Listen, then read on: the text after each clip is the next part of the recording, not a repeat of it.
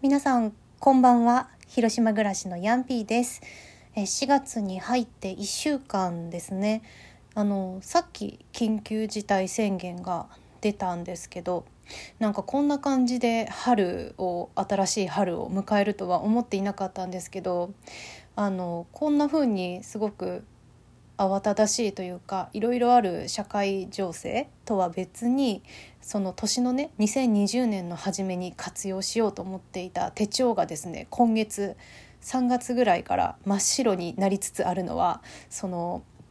社会とは別にですよ。自分にとっては由々しきことだなと思っております、まあ、今日はそんな感じでいろいろ今日のこととか思ってること喋っていこうと思います。12分間お付き合いくださいませ。それでは行ってみましょう。ヤンピーのギフトハブラジオ。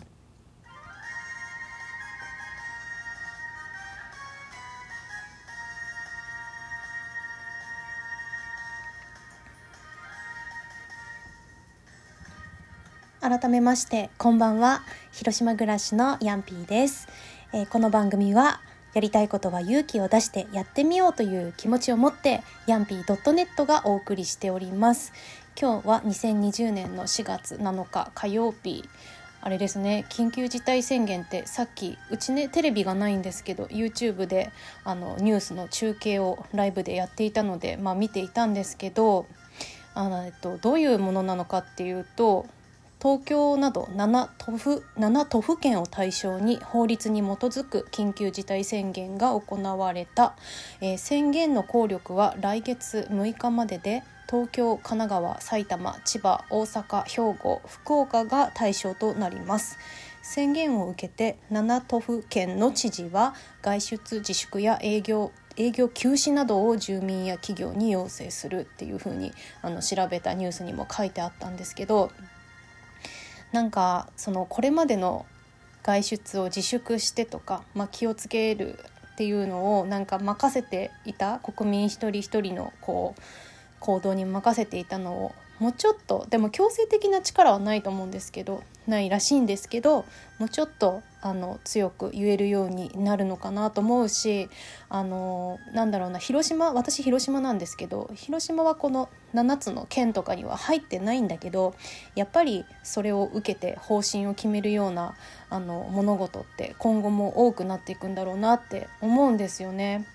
なんかこれ聞いてくださってる方であのお子さんいらっしゃる方とかいらっしゃるんですかね。なんかすごいびっくりしたのが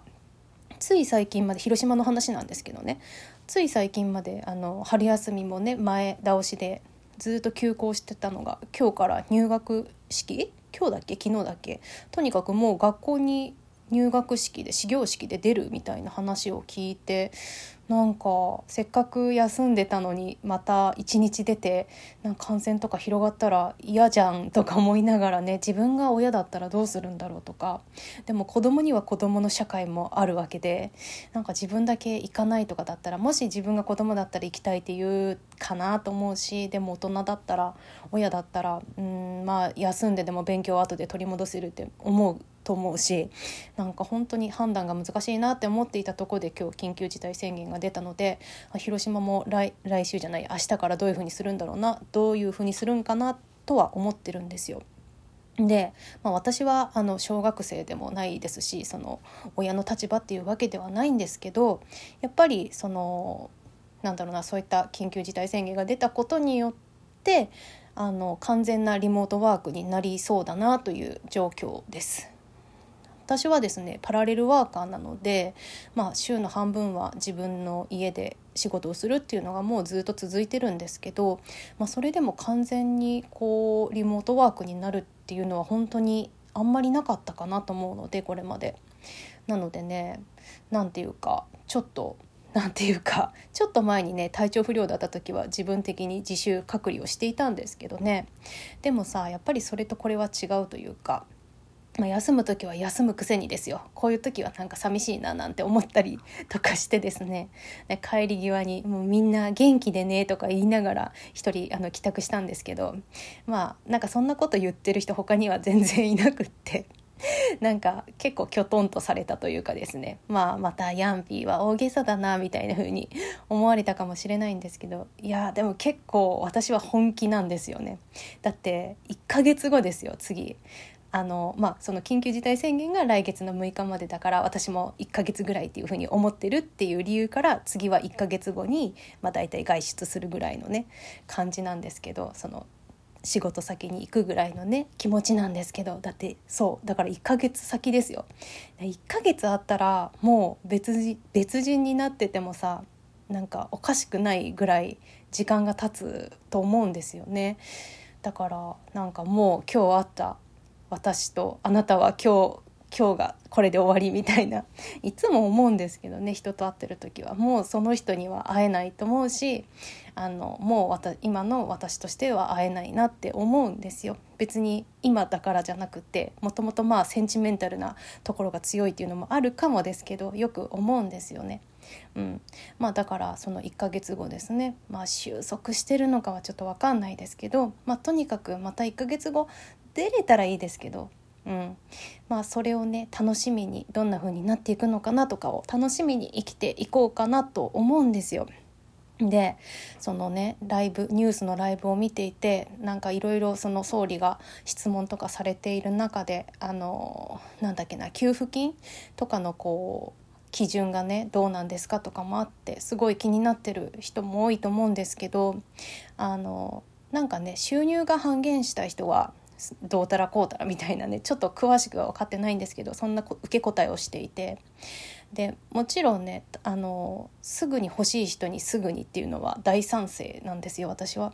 で業種によってはもう本当今すぐないとみたいな人もいると思うしそういったとこに回していってもらいたいなって思うんですよ。なんですけどそのコロナの影響で収入が半減とか減るっていうのは一体どこからどこまでを言うんだろうなって思っていてであの私の場合はですよあのクリエイティブ業っていうんですかね。そういうところはおそらくというかすぐじゃないんですよね。影響はすぐすぐじゃなくってこの後なんですよね来るとしたら、うん、だから何て言うかねそこをもこう直接的にこれっていうのが出せないけどきっとそうみたいなあるじゃないですか。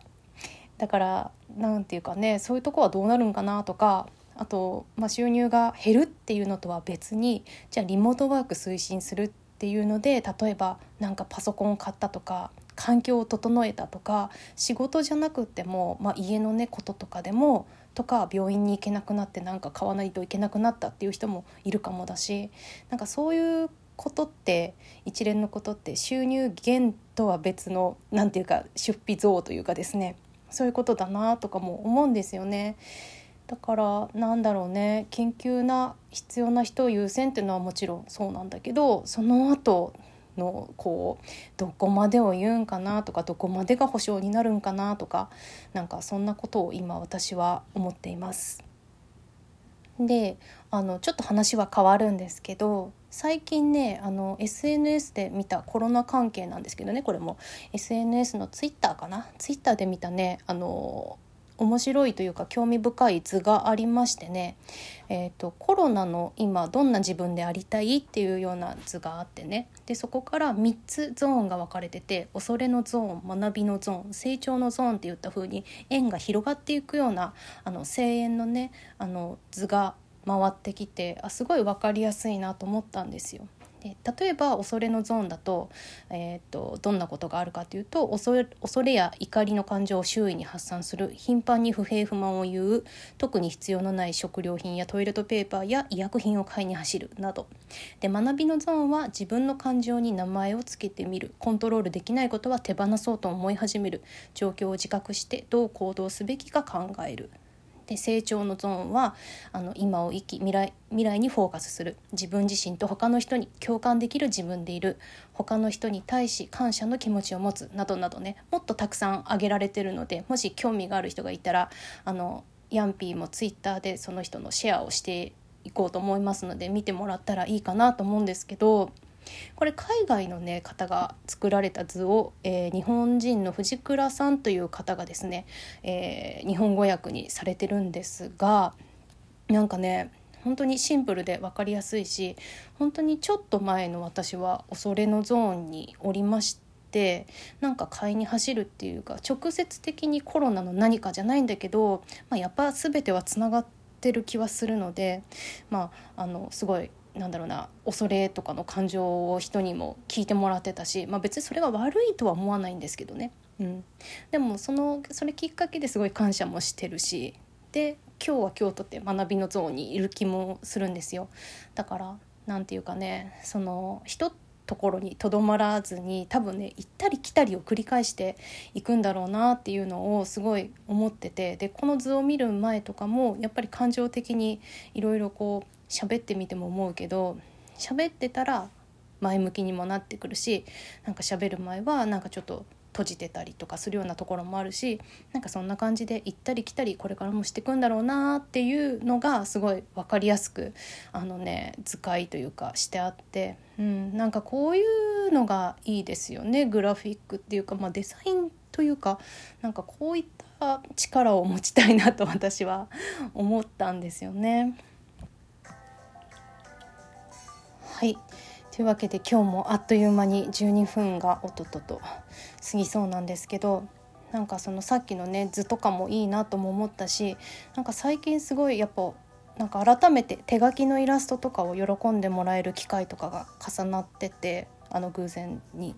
なんかやっぱりそうやって書くっていうのも自分にとっては大事なのでさっき 最初に言った手帳が真っ白っていうのもそうだけどまた日記とかもねあの、うん、大事に自分の中ではしていきたいなと思っています。